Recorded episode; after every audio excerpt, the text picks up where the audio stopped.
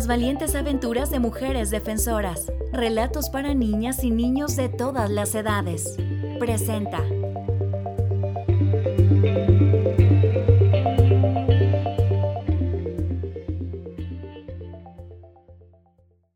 Araceli Osorio Martínez. En una época en la que el gobierno de ninguna manera toleraba que existieran manifestaciones en su contra, nació y creció una niña a la que le encantaba devorar libros. Se llamaba Araceli. En su casa, su padre tenía una enorme biblioteca y a ella le gustaba elegir los libros más grandes y gordos.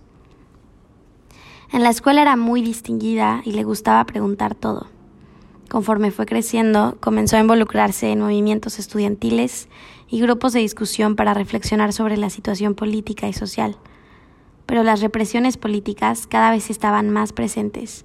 Incluso amistades cercanas a Araceli fueron desaparecidas.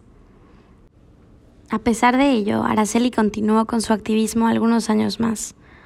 Luego de probar con varias licenciaturas, se enfocó en la carrera de educación comenzó a trabajar para una universidad y se convirtió en madre. Mi hija Lesbi tenía un especial gusto por aprender idiomas y sabía hablar más de cinco. Una de sus grandes pasiones era el arte, en especial la música. Un día Lesbi conoció a Jorge y se hicieron novios. Tiempo después se fueron a vivir juntos y durante los pocos meses que duró su relación, Lesbi fue víctima de extrema violencia. Además, Jorge la fue apartando de sus amistades y familia, que cada vez la veían menos. Una mañana, Lesbi fue encontrada sin vida dentro de la ciudad universitaria, en el mismo lugar donde había discutido con su novio.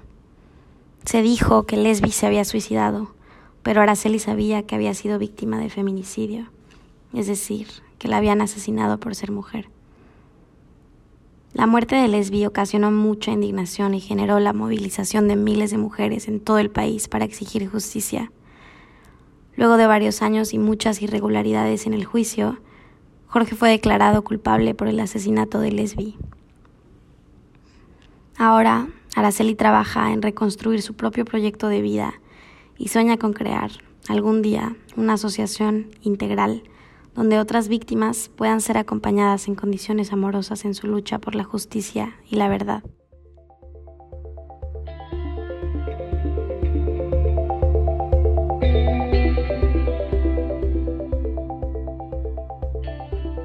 Esta fue una producción de ONUDH México.